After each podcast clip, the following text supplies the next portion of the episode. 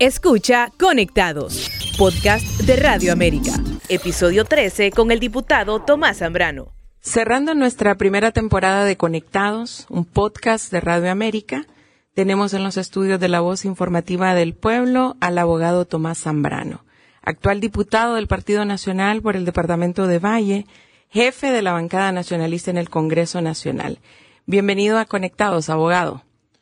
Muy buenas tardes, Marilyn. Agradecerle la oportunidad y el espacio y la invitación de poder estar aquí en este podcast de Radio América y hoy como diputado de Valle, jefe de bancada, eh, acompañarlos y poder hablar de diferentes temas de interés nacional. La agenda me imagino muy cargada, temas calientes, temas de actualidad y temas de que se van a tratar decisiones trascendentales para el país a partir de enero desde el Congreso Nacional.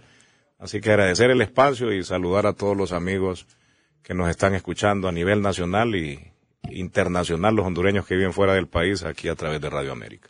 De nuevo, bienvenido. Ha estado bastante alejado de los medios de comunicación. Lo vemos más activo en sus redes sociales. ¿A qué se debe el cambio?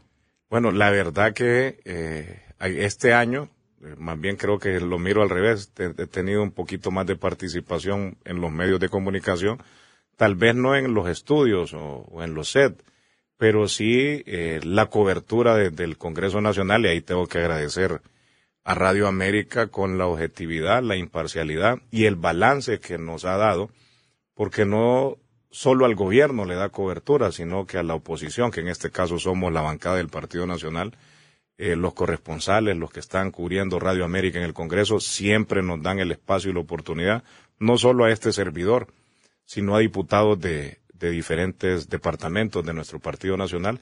Y hoy, eh, con esta labor de jefe de bancada, que estamos en diferentes reuniones en el Congreso, casi nuestra participación mediática eh, se origina eh, desde el hemiciclo y ahí sí nos están dando bastante espacio los medios de comunicación para hablar en favor de Honduras y también dar a conocer la verdad desde la óptica de la oposición de los desaciertos, las ilegalidades y los abusos que está cometiendo este gobierno. ¿Qué cambios podemos destacar del Tomás Zambrano del periodo anterior a este? Bueno, mire, he sido diputado cuatro periodos, gracias a Dios y a mi departamento de Valle que nos ha respaldado elección tras elección. Eh, llegué de diputado el 2010, llegué con 27 años de edad, hoy ya tengo 40 cumplidos y creo que este año nos ha servido mucho para madurar políticamente, porque había sido diputado únicamente en el gobierno ahora somos diputados de oposición y esto le sirve a cualquier persona y ahora en este caso como político para madurar, para ver eh, las decisiones del país desde los dos lados, desde el momento de ser gobierno y que somos oposición y nos ha servido para ser mejor político, para ser mejor diputado, para ser mejor persona y también esto nos sirve de espejo. Errores que cometimos o cometió el Partido Nacional siendo gobierno, los errores que está cometiendo este, este gobierno, este partido de Libre y su alianza. Y esto nos va a servir para cuando el Partido Nacional regrese, no vamos a cometer los errores que cometimos o cometieron algunos funcionarios de nuestro partido y no vamos a cometer los desaciertos y los errores que está cometiendo el partido de gobierno de Libre y su alianza. Así que esto es una experiencia eh, que nos sirve para madurar políticamente eh, como persona y también como político y le sirve a todo el partido. Eh, un momento de reflexión fuerte que estamos viviendo al interno. Lógicamente su partido ya no está en el poder, por lo tanto ya no es parte de esa cúpula que dirige el Congreso Nacional. ¿Qué tan difícil fue dejar el poder? ¿Se resistió? Bueno, he sido alguien que me ha acostumbrado desde pequeño a los cambios y, y, los cambios a veces en la vida se dan de un día a otro. Y eso sí nos, nos, nos, mentalizamos desde que el día que perdimos la elección, el último domingo de, de noviembre del año 2021, ya sabíamos que íbamos a entregar el poder, que ya no íbamos a seguir coordinando el Congreso, que no íbamos a, a, seguir al frente de, de algunos eh, temas de gobierno, eh, proyectos que se podían gestionar. Entonces, eh, entendimos de inmediato que ahora íbamos en ese proceso de transición a hacer oposición y, y que nos toca desde cero empezar nuevamente.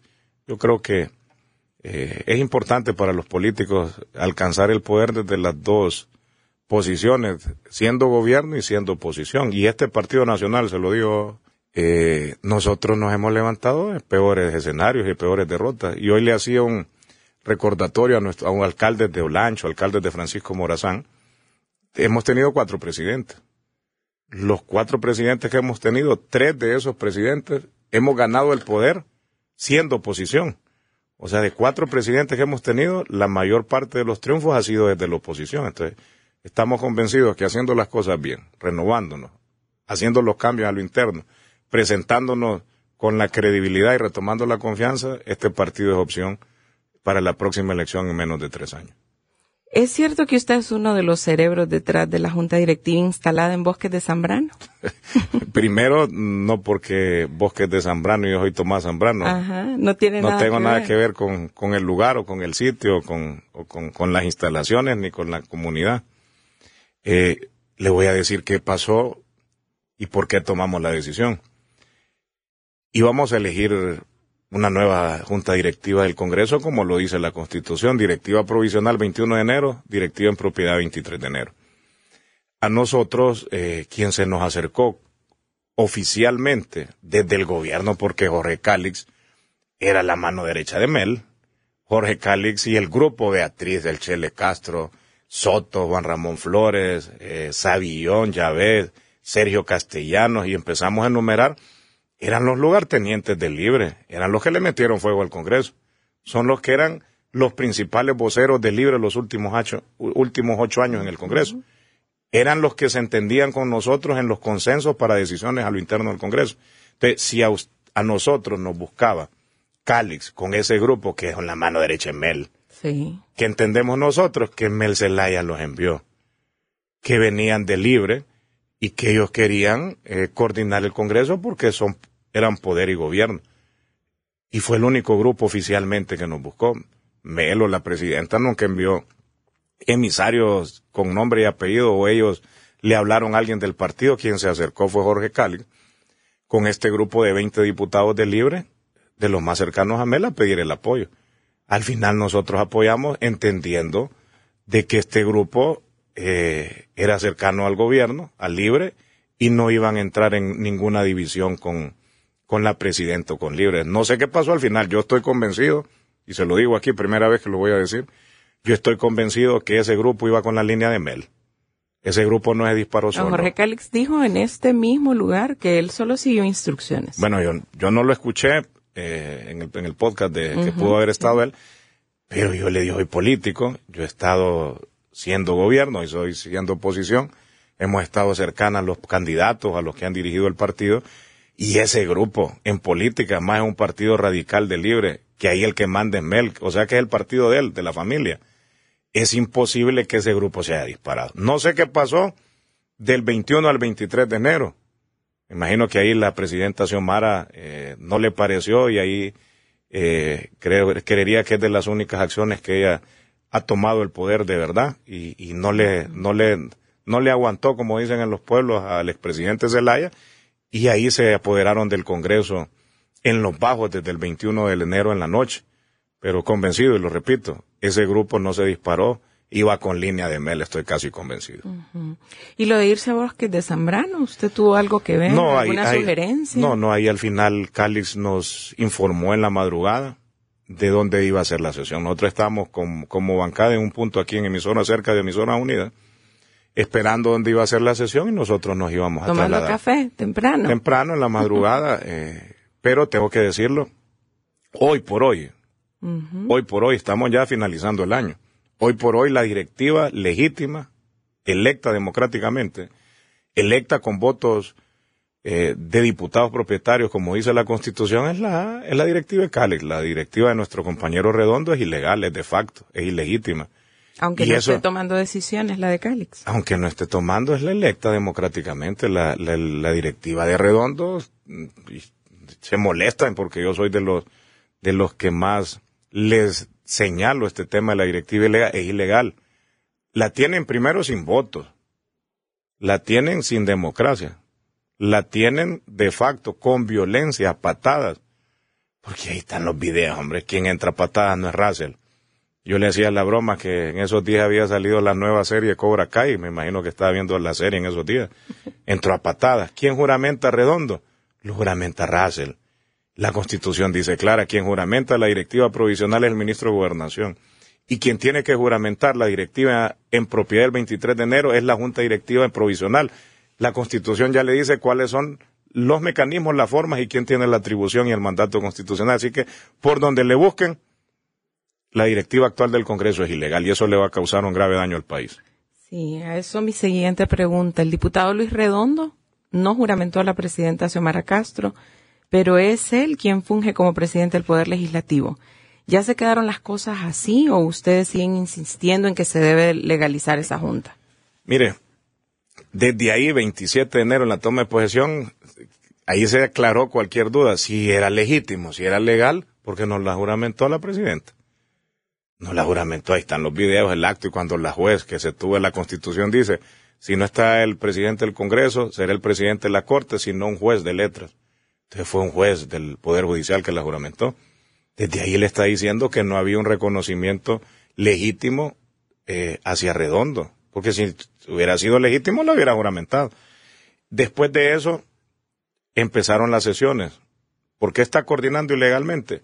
Porque fue avalado posteriormente por el Ejecutivo al sancionar leyes como el Pacto de Impunidad, que las mandó a publicar y una vez viendo ese tipo de acciones y viendo de que Libre, de los 50 diputados suplentes de Libre, le, nos cubrían los 44 curules en aquel momento del Partido Nacional y sesionaban como que había quórum en el Congreso, significaba que ellos iban a, a continuar y no íbamos a hacer lo que hizo la oposición en Venezuela, un acto parecido, que la oposición abandonó el Congreso y ahí siguió legislando únicamente los afines al gobierno de, del gobierno socialista de izquierda de Venezuela. Entonces nosotros no íbamos a permitir, al ver esa acción no nos quedó más que irnos a meter a defender nuestros curules, defender la democracia y ser una voz de oposición, sea constructiva y también eh, señalando los abusos de este gobierno. Por eso estamos ahí. Pero siempre decimos hoy que se legalice la directiva, que busquen los votos, porque ya la bancada, también otra primicia aquí,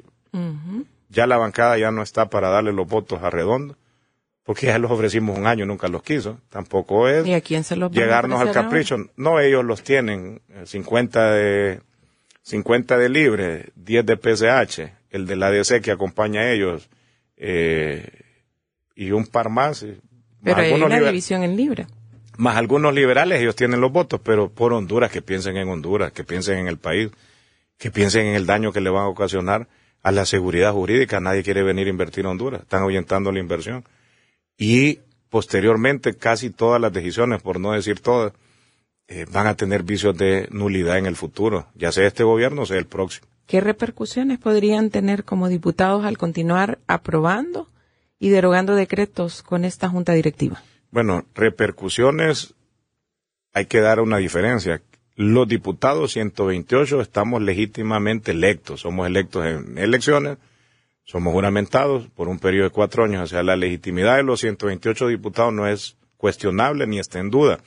Lo que sí es cuestionable e ilegítimo es la directiva entonces, ahí puede entrar en un debate bien amplio legal, eh, que hay acciones, si reúnen los requisitos, si reúnen los votos, eh, podría tener cierta validez, pero hay muchas acciones que ni siquiera tenían los votos necesarios. Pacto de impunidad, para mencionarle uno.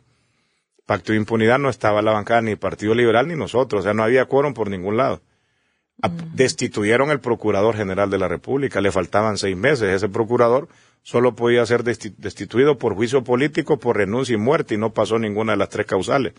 Y lo eligieron el sustituto sin haber eh, agotado las instancias de juicio político en este caso. Y después hay varios decretos que no han tenido la mayoría necesaria, esos son nulos, igualmente como la Junta Directiva. El daño al país es a la seguridad jurídica y, puede sondear, y es bueno que Radio América haga un estudio, cuánta inversión hay en Honduras privada, nacional y extranjera, desde este problema en la Junta Directiva. Y lo que vamos a encontrar es que se está más bien llevando los recursos y la inversión, gente que tiene recursos en el país, y lo que están eh, ocasionando es pérdida de empleo. Solo en la costa norte, con el tema de empresas cerradas, hay casi 15 mil empleos que se han perdido este año. ¿Y quién es el culpable? Los que hoy están gobernando. Sí, también podría ser una de las condicionantes para la instalación de la CICI también, ese pacto de impunidad que refiere. Bueno, mire, la CICI, nosotros tenemos una posición eh, y una postura y se lo digo con toda la franqueza, una postura objetiva, imparcial y que sea igual y parejo para todos. Una CICI, ¿cómo puede venir a fortalecer el sistema de justicia del país? Que tenga ciertas condiciones. La primera, que sea financiada en su totalidad por los cooperantes. Esa es la primera. Porque si el gobierno le da financiamiento 30, 40, 50%, quien paga la música dice a qué ritmo se baila. Entonces, si el gobierno paga, va a dar instrucciones a qué ritmo va a trabajar. Esa es la primera. Segunda, el personal tendría que ser contratado por los cooperantes o por la ONU, sin incidencia del gobierno. ¿Por qué? Porque si aquí en Radio América la contratan alguien de director, ¿de quién va a seguir línea? De los dueños del medio. Entonces, si los empleados de la CICI son empleados contratados por el gobierno, ¿de quién van a seguir instrucciones? Del gobierno. Entonces, esa es otra condicionante si realmente se quiere fortalecer el tema de justicia y transparencia en el país, que el personal sea nombrado por la ONU. Tercer elemento, que la CICI tenga atribuciones y capacidades de investigar todos los gobiernos. Y ahí hay un paréntesis. ¿Va a investigar los gobiernos del Partido Nacional? Sí, está bien que los investigue. Pero no solo los gobiernos del Partido Nacional. Tiene que investigar el gobierno de Mel, de Libres, que son los que gobiernan hoy. Pero hoy existe un obstáculo para investigar y se llama amnistía, pacto de impunidad. Entonces, si la CICI viene sin derogar la amnistía, sin derogar el pacto de impunidad, no va a poder investigar el gobierno de Mel. Eso es justicia. Eso sería, le digo a los amigos que nos escuchan a través de Radio América, eso sería fortalecer la transparencia en el país, sería fortalecer la lucha contra la corrupción, sería fortalecer el tema de, los operadores de justicia. Claro que no. el otro elemento se tiene que derogar la amnistía y el pacto de impunidad, revocar las cartas de libertad a funcionarios que se les extendió, que ya eran condenados por delitos de corrupción, y también tendrían que tener las atribuciones de investigar el gobierno actual porque hoy se lo digo, ya tienen un año gobernando y hay actos de corrupción ya, ya se mencionan en los pasillos, en las calles, en las redes y en los medios de comunicación. Entonces tendría que tener atribuciones la CICI de acompañar a este gobierno en asesoría, en acompañamiento, en veduría y también en revisar todas las contrataciones directas, porque este gobierno hoy, lo que antes criticó, hoy lo está haciendo dos, tres veces más antes criticaba algún proceso de emergencia o contratación por emergencia y hoy quiere hacer todo por contratación directa. Ya lo tenía en el presupuesto desde marzo hasta la fecha. Y hoy que le ha caído la avalancha en la aprobación del presupuesto de que vuelven a incorporar la contratación directa a todas las instituciones, eh, ya se están haciendo para atrás, pero también tendría que acompañar este gobierno. Entonces la pregunta es, ¿quiere libre una CICI independiente, objetiva, imparcial y que investiga todo? O quiere una CICI únicamente para instrumentalizar la justicia y perseguir a sus opositores? Esa es la gran pregunta. Y con los hechos y acciones, ellos van a dar a conocer cuáles son sus intenciones.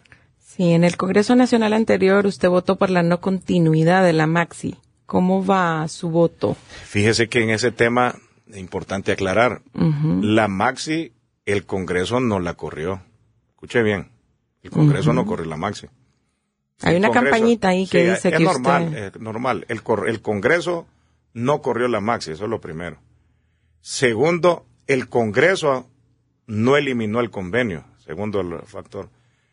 Tercero, lo que sucedió es que el convenio de la Maxi terminó su vigencia de cuatro años. Eso hay que aclararlo. La Maxi no se corrió, ni se eliminó, ni se derogó.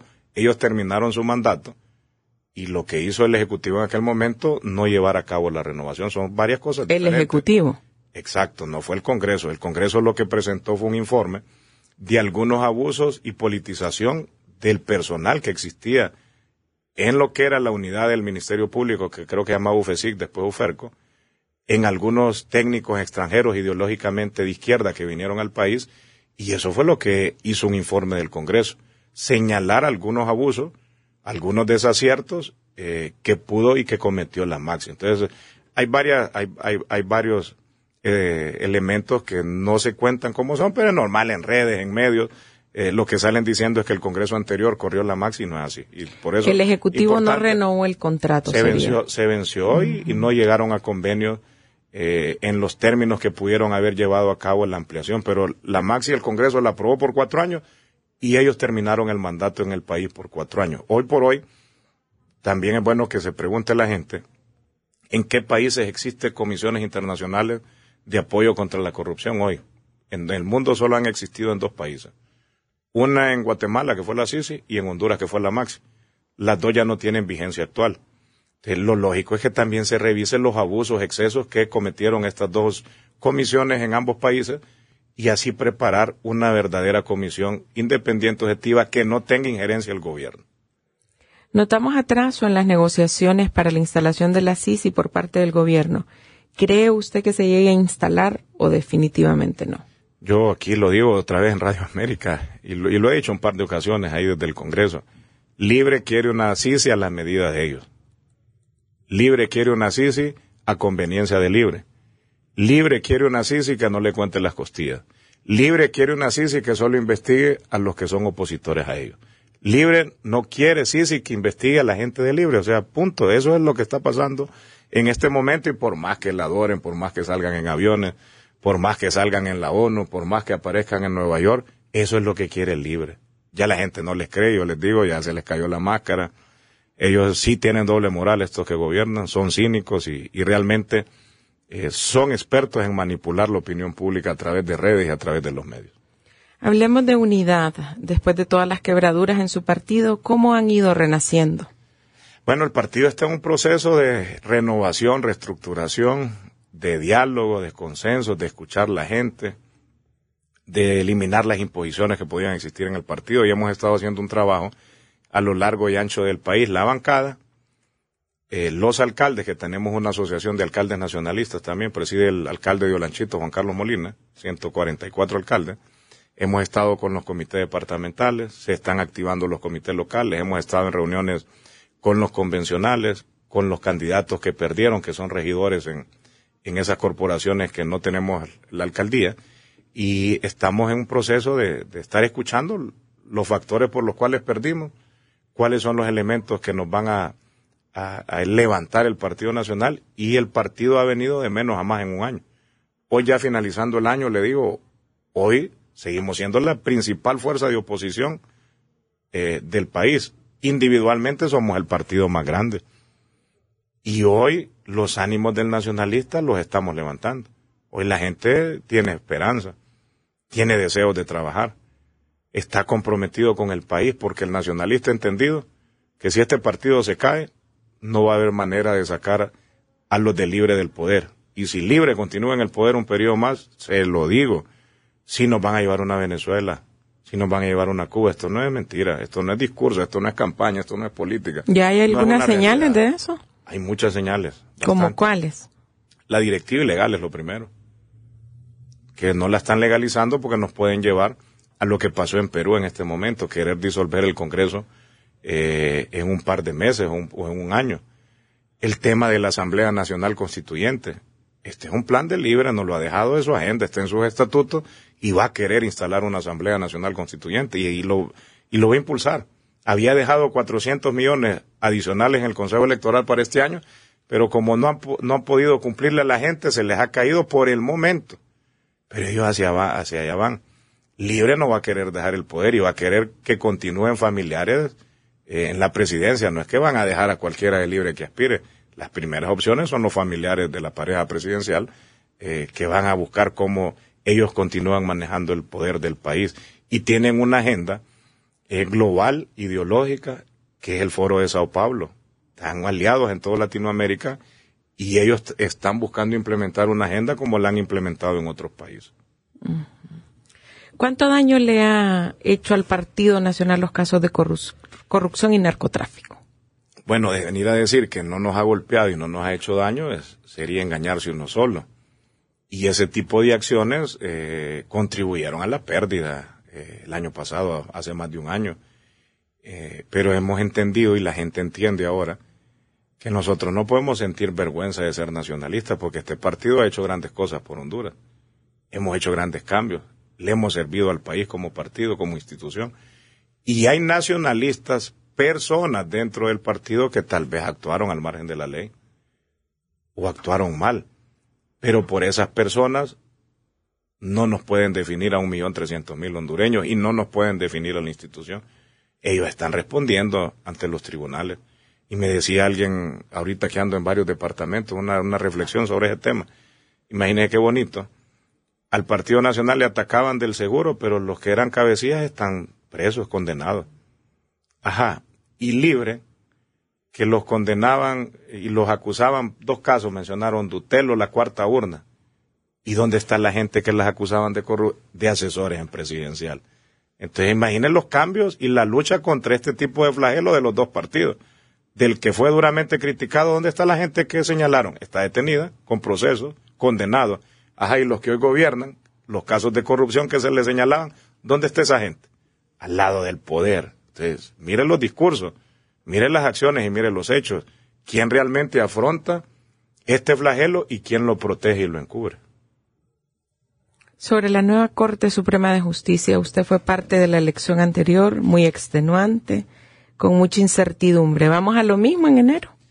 Yo le apostaría, primero hoy, darle el apoyo a la Junta Nominadora, que haga su trabajo objetivo, imparcial, que denuncie si hay injerencia del gobierno a querer imponer eh, la Corte al color rojo y negro, tiene que hacerlo. Le ha dado el respaldo eh, político, en medios, internacional, con organismos.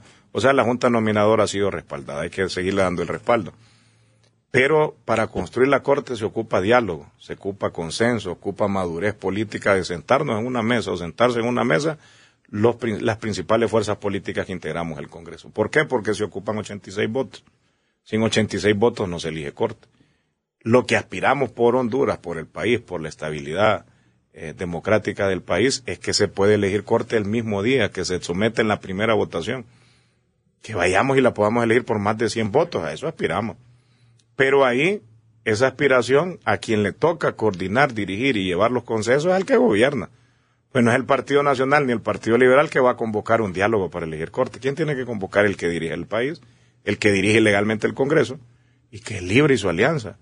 Y hasta hoy yo le digo pocos acercamientos he visto en este sentido y ahí nos saltan dudas y preocupaciones que ya están en los medios, en las redes en, los, en, los, en las calles, en las esquinas, que el libre quiere imponer una corte sin votos como impuso la directiva y quiere usurpar los curules nuestros con diputados suplentes de su partido, porque si lo hizo en la directiva del Congreso, ¿cómo vamos a despejar dudas de que lo quiere hacer? Esa es la primera. Segunda, que andan buscando ya con emisarios a diputados de diferentes partidos para ablandarlos, ofrecerles y que voten una corte a la medida de libre. También eso puede ser.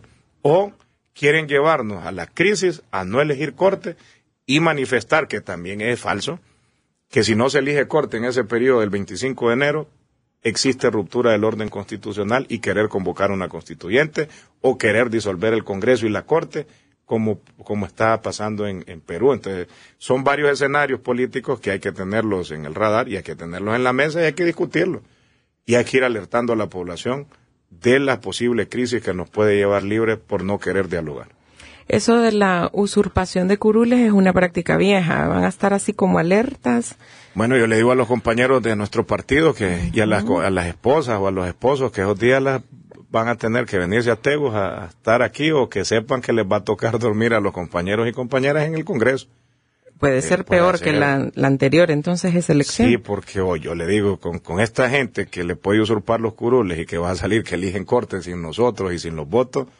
Hay una diputada ahí que... hay casi un escenario que nos va a tocar dormir en el Congreso. Así que vamos ahí, va a ver usted. Y venir con pañal, dijo la diputada suya para Figueroa, porque ni al baño pueden ir.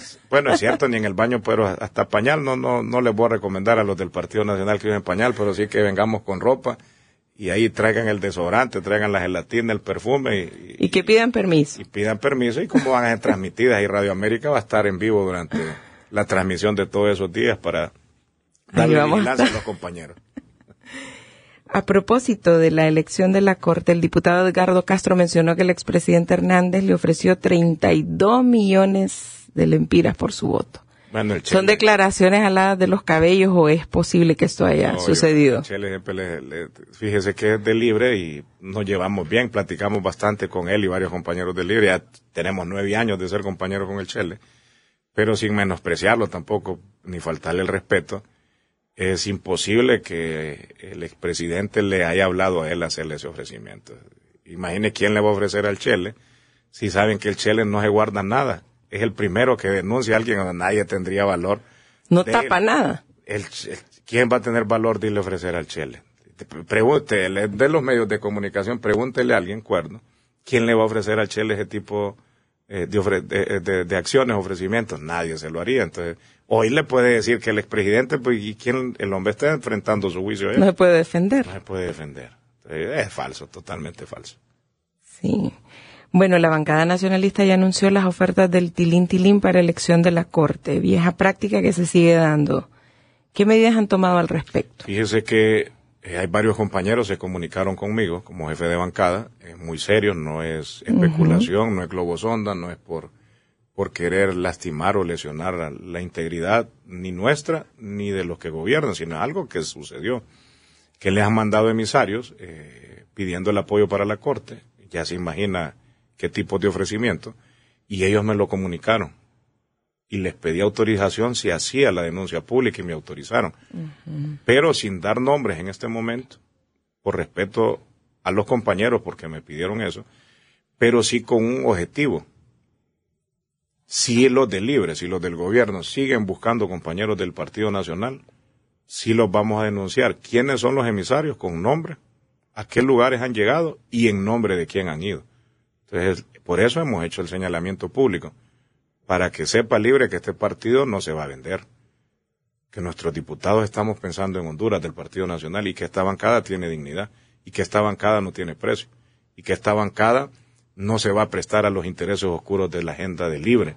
Entonces, hoy no hemos dado nombres, pero si siguen buscando compañeros de la bancada del Partido Nacional, yo voy a ser el primero voy a dar los nombres de quienes han sido los emisarios y voy a dar los nombres en nombre de quién han ido a presentarse ante los diputados nuestros.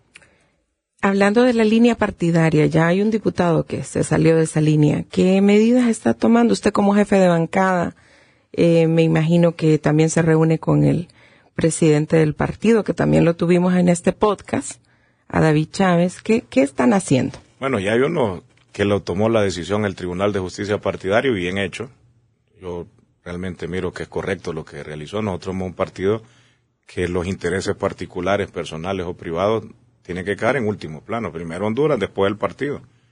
Y por último cualquier interés particular. Y los que salimos electos tenemos compromiso con el país y nuestro partido. Y podemos pensar diferente. Podemos tener diferentes ideas.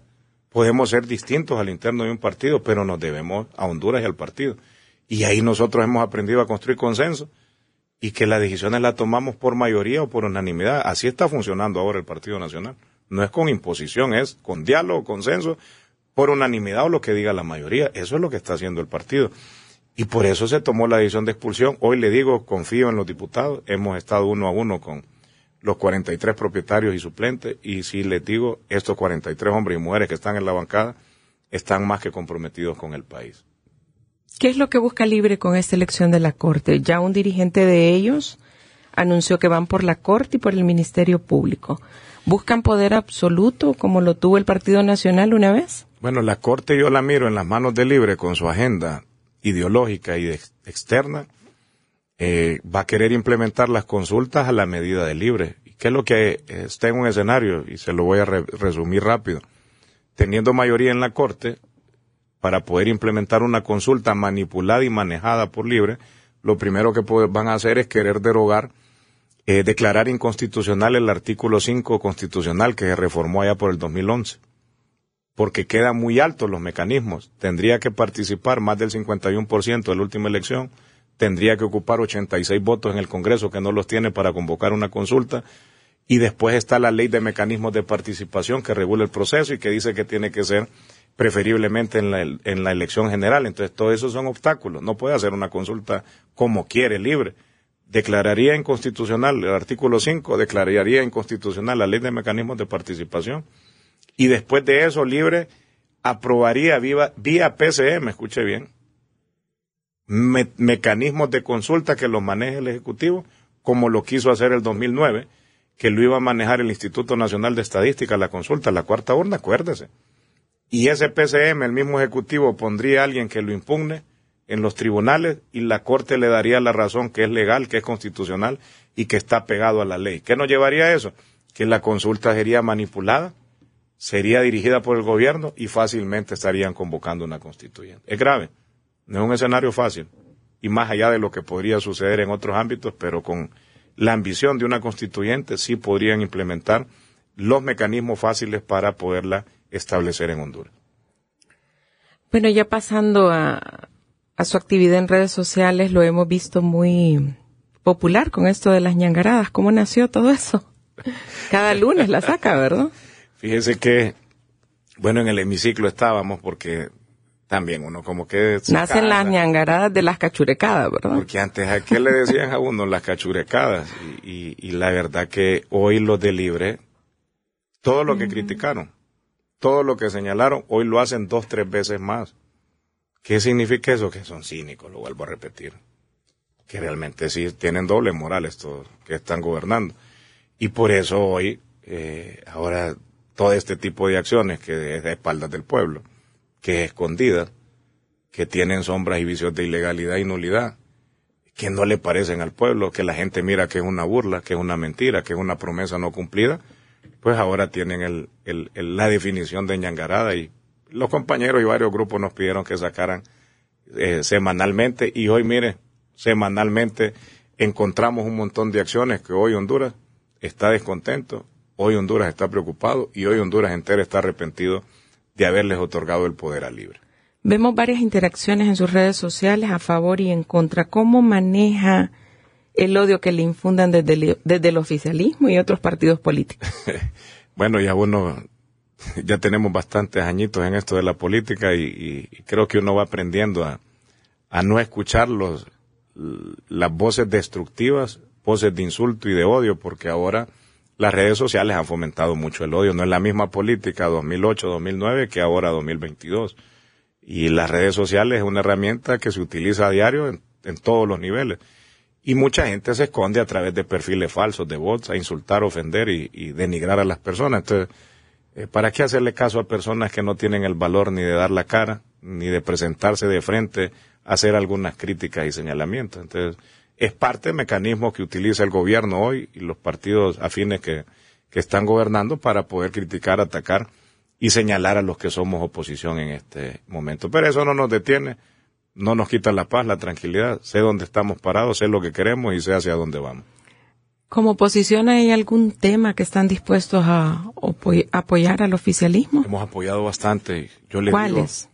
este año yo hacía más o menos un resumen así rápido. Nosotros, escuche bien, y Honduras le digo, como oposición en un año, hemos apoyado a este gobierno más de lo que libre siendo oposición acompañó a nuestro gobierno en ocho años. Escuche bien. Y yo le pregunto, ¿eso es ser destructivo?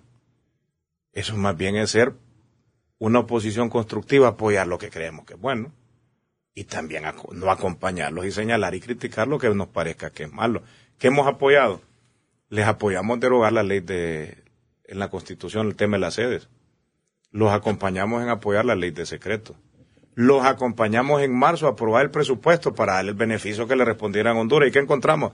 Cero respuesta, ineficiencia, falta de ejecución, falta de planificación. Los hemos acompañado en ascensos de policía. Los hemos acompañado en algunos préstamos inicialmente. Los hemos acompañado en ascensos de las Fuerzas Armadas. Hemos acompañado ahora en la ley de archivos los hemos acompañado en algunos apoyos a las municipalidades. O sea, si hacemos un resumen, hoy sacan pecho diciendo que tienen decretos por unanimidad los del gobierno, pero es porque nosotros no, realmente si vamos a querer construir las bases de un país o de una nueva Honduras, siendo oposición, no podemos estar criticando, señalando y oponiéndonos a todo. Entonces ya le doy un resumen. Nosotros como oposición hemos apoyado más este gobierno en un año que lo que ellos siendo oposición nos apoyaron en ocho años. Usted fue presidente de la Comisión de Seguridad en el periodo pasado y ese es un tema que sí preocupa a la población en general. ¿Hacia dónde vamos en ese tema? Falta de compromiso del gobierno. Creo que por cumplir una agenda en contra de las Fuerzas Armadas perjudicaron a Honduras, porque la única promesa que este gobierno ha cumplido es haber sacado a los militares de las calles. ¿Y quién pagó los platos? La está pagando Honduras. Mire, el tema de la extorsión, para poner uno de los flagelos, porque son muchos que están golpeando Honduras sacaron a los militares del manejo de los centros penales. Ahora se dispararon todas las extorsiones, casi el noventa y pico por ciento, se origina de llamadas de los centros penales. O sea, no hay un buen control, que lo existía el año pasado. Segundo, sacan los militares de las calles. Ahora es que los volvieron a sacar. Pero durante un año, al no ver en los barrios más calientes la presencia militar, hacía fiesta las personas que delinquían. ¿Qué otro elemento? La Fuerza Nacional Antiextorsión es gente que se preparó, trabajó integralmente, varias instituciones por año, no es gente improvisada, trabajaron por años, le dieron seguimiento a los grupos de extorsionadores, capturas, investigaciones, inteligencia. ¿Y qué es lo que hicieron? Fue un desalojo que hicieron de la Fuerza de Antiextorsión. No es que le hubo transición, llegar como quien aquí a Radio América y le digan, bueno, saquen todas las computadoras, váyanse, y viene un personal nuevo. ¿Cree que va a levantar la radio? Alguien que venga a aprender a aprender a encender este equipo de un día a otro. Así fue la transición. Aparte de eso, están castigando a los policías. Les han quitado la alimentación. Antes le daban los tres tiempos de comida al policía. Y hoy lo que le dan son 1.500 de lempiras, 1.500 lempiras al mes para alimentación. Divide en 30 días, dividen los tres tiempos. No le sale ni a 15 lempiras el tiempo. Pagará el policía 14 lempiras un desayuno, un almuerzo, una cena. Entonces ahora más bien el policía está gastando. Hay unidades especiales que recibían una bonificación mensual por la labor especial que hacía y se la quitaron. Entonces empezamos a desglosar el 911 apagado desde septiembre a hoy. Más de 5.500 cámaras apagadas en todo el país. Entonces, si va sumando todos estos elementos y que era para defender Honduras y usted se pregunta en qué está pensando este gobierno, qué es lo que les interesa, qué es lo que quiere. ¿Quiere que maten a, a todos los hondureños o quiere que la gente no salga de su casa? Porque todas esas acciones a lo que nos llevan a que se ha incrementado la delincuencia. Sí, muy preocupante. Usted anunció que Nasri Tito Asfura volverá a buscar la presidencia de la República. ¿No es muy prematuro decirlo? Fíjese que Papi eh, todavía no ha salido a los departamentos. La labor la hemos andado haciendo otro grupo del partido, pero hemos encontrado, eh, y es legítimo que muchas personas dentro del partido tengan aspiraciones, tenemos extraordinarios líderes, pero en las visitas que hacemos, en los diálogos, en las pláticas, dentro y fuera del Partido Nacional, encontramos que Papi es la primera opción nuestra, del partido y del país. Y lo dice la gente, y lo dice gente que votó por Xiomara y hoy está arrepentida. Que una y mil veces están esperando a Papi para darle el apoyo, así que Papi está haciendo su tarea ahorita, actividades y reuniones con alcaldes, diputados, el candidato, y él tomará la decisión en el próximo año cuando empezará a visitar los departamentos, pero el partido no detiene el trabajo seguimos visitando, andamos en los departamentos, andamos en los municipios y a Papi tiene su espacio, eh, tiene el respaldo de todo el partido. Eh, y si alguien me dice, no, yo no lo apoyo, pues es tal vez del 1 o 2% del 100% de los nacionalistas. Más del 90 y pico por ciento de los nacionalistas siguen apoyando a Papi. Eh, entonces, ¿para qué nos vamos a perder? Hay que darles el compás de espera, que tome la decisión los primeros días del otro año. Y sí, le digo, sigue siendo la opción del país y del Partido Nacional. Pero si existe alguien dentro del partido que intenta buscar una precandidatura también. Normal. Eh, nosotros nos hemos construido la grandeza de este partido por elecciones internas, por las aspiraciones de muchos. Entonces, elecciones primarias internas van a existir y ojalá salgan uno, dos, tres más. Eso, las aspiraciones eh, de presidente, alcaldes y diputados fortalece al Partido Nacional. Muy bien, ya casi culminando, cerramos el año, han pasado 11 meses del gobierno socialista democrático. ¿Cómo lo analiza? Gobierno radical, un gobierno con sus líderes llenos de odio, un gobierno que ha improvisado, un gobierno que no tiene agenda, le faltó la brújula, que ojalá se las traiga Santa en Navidad, y un gobierno que no tiene planificación y que hoy que gobierna eh, les quedó grande la camisa de gobierno, porque todo lo que hablaban en campaña tenían la solución a todos los problemas y hoy que les toca a ellos resolver los problemas no son capaces de resolver uno.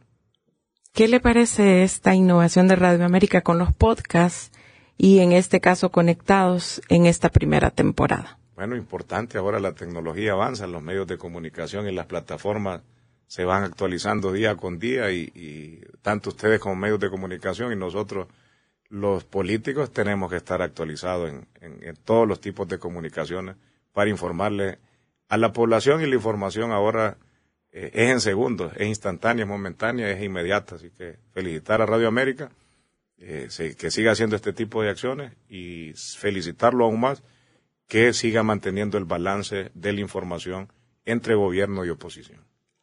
Un gusto conversar con usted, abogado Tomás Zambrano, conocer más de sus expectativas de país y de partido. Gracias por su visita. Muchas gracias y esperamos estar pronto en otro podcast por acá. En Conectados, un podcast de Radio América, hemos llegado al final de la primera temporada, un proyecto innovador de Radio América bajo la dirección de un gran equipo de profesionales. Mi nombre es Marilyn Méndez. Nos encontraremos en 2023. Hasta pronto. Conectados. Conectados. Análisis. Entrevistas a profundidad con actores de la vida nacional, temas sociales, país y política. Moderado por la periodista Marilyn Méndez. Podcast Radio América HN en Spotify, Deezer, Apple Podcast. Podcast Radio